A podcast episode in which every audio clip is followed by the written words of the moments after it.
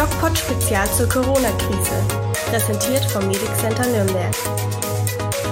Eine neue Woche hat begonnen und ich sage wieder herzlich willkommen zum DocPod Spezial. Wie immer unterhalten wir uns über die aktuelle Corona-Lage und man kann ja in Deutschland sehen, es wird immer lockerer. Heute ist der 15.06. Weitere Lockerungen sind in Kraft getreten und nichtsdestotrotz sehen wir in anderen Ländern eine deutliche Verschärfung der Situation. Über diese Themen unterhalte ich mich auch heute wieder mit der Lisa aus dem Medic Center in Nürnberg und freue mich, Sie wieder in der Leitung zu haben. Hallo Lisa. Hallöchen. Ja. Heute mal aus der Arbeit wieder. Heute mal aus der Arbeit, genau. Ich äh, bin heute tatsächlich so ein bisschen ähm, äh, im ja, Homeoffice kann man es gar nicht nennen, weil es ist ein Überstundenabbau und zwar ein Corona-Überstundenabbau. Mhm. Wir haben ja während Corona ganz schön geackert sozusagen und das, ja. das wird jetzt langsam abgebaut. Abgebaut. Ja, schön. Ist doch auch mal schön, oder? Ja, ja, total. Ich habe äh, einiges zu tun. Auch ähm, unser, unser YouTube-Studio wird ein bisschen geändert, kommt, ist eine Kamera dazugekommen, der Ton ist ein bisschen besser geworden, ja. Und mhm. ich denke, ähm, da kann ich noch eine ganze Menge in diese Richtung arbeiten. Aber ich freue mich mal ein bisschen Ruhe zu haben, ein bisschen frei und schauen wir mal. Wie geht's ja. bei dir los? Wie ist es bei dir? Ähm, ja, bei mir ist alles wie, wie gehabt. Äh, in der Arbeit äh, sind jetzt die Kollegen wiedergekommen aus dem Verdienst Schluss mit der Ruhe. Urlaub, genau. genau, die, die Kinder hatten eben, die waren alle weg, deswegen war es für uns ziemlich ruhig.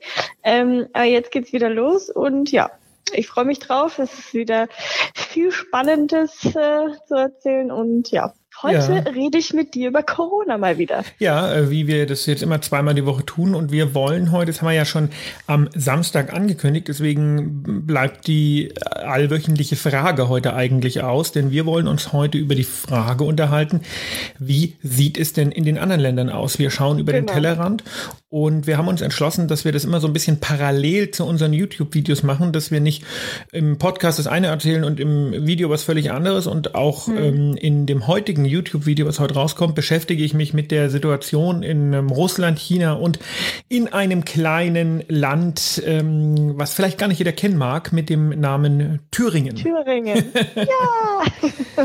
ja, wir wollen aus äh, die ganze Geschichte im Podcast natürlich noch mal ein bisschen von einer anderen Seite beleuchten. Mhm. Und da wäre für mich mal interessant, was dich da so interessiert was mich interessiert, also was man überhaupt nicht weiß äh, vom Ausland, was, was, was gibt es da für Neuigkeiten? Also die Corona-Zahlen ähm, sind ja überall auf der Welt ein bisschen gesunken. In China weiß man ja jetzt seit seit paar Tagen, dass in Peking wieder was ausgebrochen ist. In Thüringen werden die Maßnahmen gelockert. Beendet. Und oder komplett beendet, beendet. genau. Und ähm, genau, sag mal, was du dazu weißt, beziehungsweise wie schaut's aus? Ist in Peking jetzt eine zweite Welle zu erwarten? Ist in Thüringen eine zweite Welle zu erwarten? Oder was ist deine Meinung dazu? Also, ähm, das sind ja relativ viele Fragen und ich fange mal ganz global an und sage, mhm. heute, heute tatsächlich an diesem Montag, dem 15.06.2020, wird Deutschland wahrscheinlich aller Voraussicht nach, Gott sei Dank, aus den Top 10 der Corona-Länder rausfliegen mhm. was die äh, Anzahl der Infektionen angeht, denn wir okay. sind momentan noch äh, Platz 10 und äh, aber nur noch ganz, ganz wenige, tatsächlich nominell wenige Erkrankte oder Infizierte von dem Iran entfernt. Und das ist das Land, mit dem ich gleich mal anfangen möchte. Denn mhm. das Iran, äh, der Iran hatte die Welle, die erste Welle ja relativ zügig eigentlich unter Kontrolle. Die hatten relativ schnell eine App eingeführt. Die haben da jetzt auch nicht so die Datenschutzprobleme, wie wir die haben. Morgen wird ja bei uns die App vorgestellt. Und die waren da schnell safe und hatten so 80, 85.000 Infizierte und da stagnierte diese Zahl. Ähm, in einer Zeit, wo wir noch äh, wirklich vorbei rasten und die 100.000, 110.000, 120.000, 150.000 gerissen haben, mhm. ein Tag nach dem anderen. Und da stand der Iran. Und momentan, und darüber berichtet eigentlich keiner, passiert offensichtlich im Iran irgendwas, was tatsächlich an eine zweite Welle erinnert oder Angst davor macht, denn der Iran steht nicht mehr. Der Iran wird uns heute einholen mit den Infektionszahlen. Wir liegen also beide so bei 189.000. Und wenn ja. man das beobachtet hat in der letzten Woche, ist der Iran an vielen anderen Ländern vorbeigezogen. Und das ist okay. ähm, eine, eine Entwicklung, die, wie gesagt, jetzt gar nicht so schwerwiegend thematisiert wird, die ich aber durchaus äh, interessant finde und äh, ja, zumindest beobachtungswert, denn wir müssen gucken, was passiert da und dementsprechend auch aus dem, was da passiert, lernen. Denn mhm. der Iran hat das, wie gesagt, gut unter Kontrolle gehabt. Ne? Das ist also. Was, was, ist denn jetzt, ja, was ist denn jetzt der Unterschied? Also was machen Sie anders? Haben Sie, haben Sie alle alles nicht. gelockert oder? Achso, Nein, also ich meine, wenn wir im Iran brauchen wir nicht von Lockerungen reden. Ja, der Iran ist ein mhm. äh, totalitärer Staat, da lockert überhaupt niemand irgendwas, sondern der, da gibt's, die haben keine Demokratie oder sowas. Und ähm, ich glaube, die Forscher müssen jetzt ganz genau hinschauen, was ist denn da anders in diesem Land? Warum steigen die Zahlen jetzt wieder so doch rapide. Also wir reden ja hier von einer Steigerung von 100.000 innerhalb von wenigen Wochen. Mhm. Ja. ja. also das ist, das ist der Punkt. Und ich schaue mir das immer schon sehr genau an, welche Länder da äh, hochkommen und äh, nach vorne ziehen. Da war Peru, ging relativ schnell sehr steil. Auch Mexiko wird uns bald einholen, die Türkei. Das sind alles Länder, die wo ich glaube, die große erste Welle erst noch erwarten. Und deswegen ist es momentan schon problematisch, wenn wir hier in Deutschland so tun, als ob alles vorbei wäre. Denn die Pandemie an ja. sich und eine Pandemie ist eine weltweite, ähm, ein weltweites Auftreten einer Infektionserkrankung, die ähm, hat die erste Welle noch nicht mal ansatzweise ähm, gepiekt. Also da, da kommt noch was und da kommt noch mehr und die gerade die ärmeren Länder äh, wird es erst noch so richtig treffen. Und mhm. ähm, man hat jetzt eine Studie gemacht und gezeigt, was wäre denn, gewesen, wenn wir keine Maßnahmen ergriffen hätten. Also viel, viel ja. Konjunktiv. Und da hat man gerechnet und das war also so, dass man da natürlich einberechnet hat, das Leben wäre einfach ganz normal weitergegangen, was natürlich ein bisschen Quatsch ist, denn selbst wenn staatlich nichts gekommen wäre, hätten die Leute irgendwann gemerkt, ey, komisch, hier, hier läuft irgendwas schief und wären zu Hause geblieben. Aber ja. ähm, diese Studie, diese Erhebung geht eben davon aus, dass gar nichts gemacht worden wäre und da rechnen wir in Deutschland von 500.000 Toten mit 500.000 okay. Toten. Also das ist das Szenario, was wir abgewandt haben. Und man sagt mhm. ja immer, ähm, wie auch der Drosten immer sagt, there is no glory in prevention. Ja. Genau das sehen wir hier. Ja, aber, aber ich finde es krass. Also liegt es daran, dass wir so viele Infektionen in Deutschland hatten, weil wir so spät reagiert haben oder weil wir so groß sind? Weil im Gegensatz zu anderen Ländern natürlich sind wir schon ein, ein größeres Land, sage ich jetzt mal. Aber ähm, weiß ich nicht. Also, Na, wir hatten ja nicht so viele. Also ähm, die Frage ist nicht, liegt es daran, dass wir, wir so waren viele. ja unter den Top Ten, ne? Wir sind noch die zehn. Ähm, ja. Die Frage ist ja nicht. Äh, haben wir so viele gehabt, weil wir so groß sind, sondern die Frage ist, warum sind wir in Deutschland als einzigstes Land mit dieser Bevölkerungsstruktur, mit einem sehr blauen Auge davon gekommen? Was haben wir richtig mhm. gemacht? Und da muss man einfach mal sagen, wir haben viel richtig gemacht. Wir sind sehr früh in den Lockdown rein. In England hat man gezeigt, wenn die eine Woche früher in den Lockdown reingegangen wären, hätte das ähm, also äh, tausende Leben gerettet. Ja. ja. Und Jetzt ähm, ist natürlich die Frage, warum haben wir so viele Infizierte? Äh, das hat einige Gründe. Das liegt an unserer, äh, an unserer so sozioökonomischen Struktur, weil wir haben viele Menschen, die sich leisten können, in Urlaub zu fahren. Und die haben sich im mhm. Urlaub angesteckt und haben das eingetragen. Wir sind ein Transitland. Da kommen viele von anderen Ländern, fahren durch, stecken Menschen an und gehen wieder. Ähm, wir haben eine im Gegensatz zu anderen Ländern sehr differenzierte und dezidierte ähm, Struktur, die ähm, dafür sorgt, dass wir ähm, Erkrankungen und Todesfälle erfassen. Mhm. Auch das äh, führt dazu, dass unsere Zahlen womöglich deutlich näher an der Realität sind als die Zahlen ähm, in anderen Ländern. Und dementsprechend mhm. ist nicht die Frage, ähm, was haben wir falsch gemacht, sondern die Frage ist, was haben wir richtig gemacht? Und äh, ich denke, und ich weiß, dass die Welt da auf uns schaut und ähm, auch mit, mit äh, Ehrfurcht auf uns schaut und sagt, hey, guckt euch die mal an, ähm, die haben, die haben richtig was geleistet. Und das ist ja. gut. Und, und jetzt äh, apropos richtig machen, was macht Thüringen jetzt falsch? Ja, Thüringen. Thüringen ist ähm, ein interessantes Thema. Wir wissen nicht, ob die was falsch machen. Man kann das nur im Nachhinein beurteilen und jetzt zumindest mal kritisch sehen. Also Thüringen mhm. lockert jetzt komplett im Grunde genommen und setzt auf Freiwilligkeit. Und man konnte, also Thüringen hat ja so zwei krasse Beispiele. Die sind sehr früh in die Maskenpflicht gegangen in Jena und sind jetzt die ersten, die aufmachen. Und ähm, das ist im Grunde genommen ein großer Feldversuch.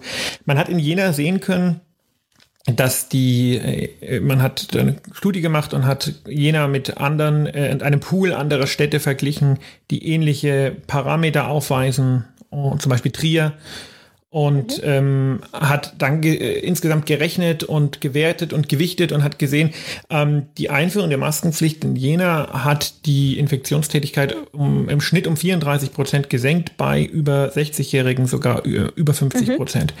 Mhm. Ähm, das heißt, die Maßnahmen haben ganz offensichtlich einen, einen, einen Zweck erfüllt, einen richtigen Zweck erfüllt.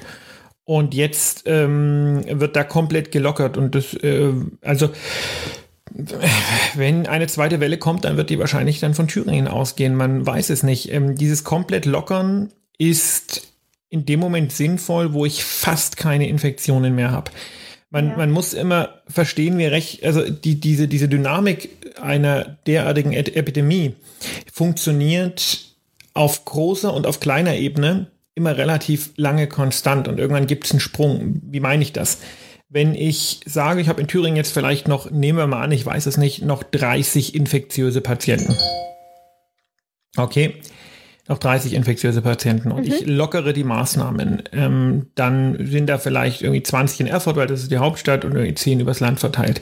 Dann wird da lange erstmal gar nichts passieren, weil dann haben vielleicht viele von diesen, von diesen Patienten sind vielleicht asymptomatisch oder haben wenig Symptome und auch nicht jeder steckt jemanden an und es wird über einen langen Zeitraum wird es wie das auch in China und auch in Europa war, wird es unbemerkt verlaufen.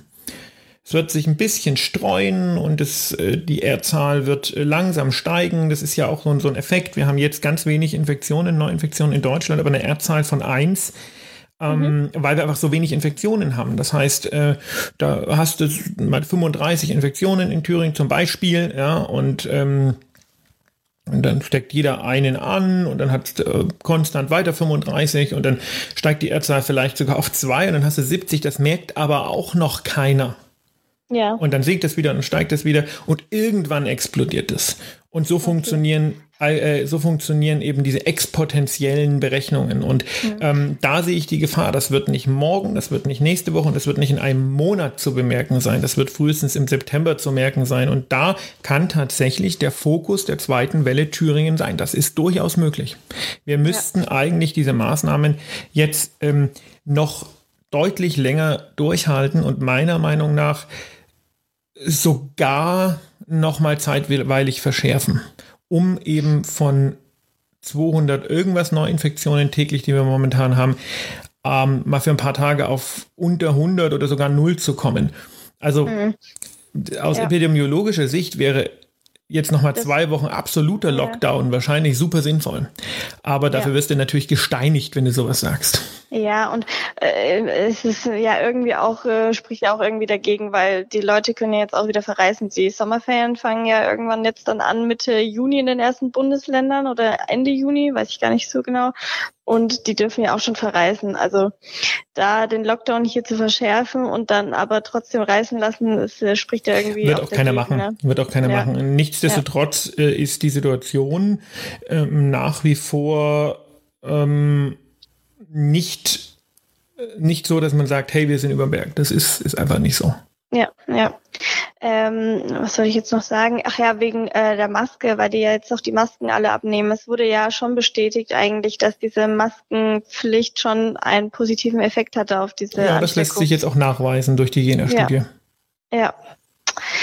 Ja, das ist eigentlich nicht so gut. Das Wir werden uns das anschauen und es wird, wie gesagt, äh, ja. lange nichts passieren. Ähm, ja. Übrigens äh, vielleicht ein klein, ein, eine kleine Werbung im, ähm, in eigener Sache. Der äh, normale DocPod, der morgen kommt mit dem Dr. Pablo, ähm, mhm. der heißt die zehn Minuten vorher. Und ich möchte den allen sehr ans Herz legen, denn da geht es um die, da geht es um die Frage der Polizeigewalt. Und da geht es, äh, wer das noch nicht mitbekommen hat, gerade die Informationen bekommen. Möglicherweise äh, habt ihr es gehört, im Hintergrund kam gerade eine Nachricht rein und ähm, habe ich die Information bekommen, dass äh, ah, ich bin ja am Freitag Opfer von ähm, Gewalt im Einsatz geworden. Und zwar oh. ähm, bin ich angegriffen worden von Patienten und das kam wohl, deswegen diese Nachricht gerade, kam wohl gerade auch im Radio. Jetzt muss ich mal gucken, wo das kam. Und ähm, diese, äh, diese, äh, diese Erfahrung und dieser Situation haben wir dem Podcast gewidmet und der heißt die zehn Minuten vorher. Und der stellt sich die Frage, wir sehen einen Menschen, egal welche Hautfarbe, der von Polizisten auf den Boden gedrückt wird.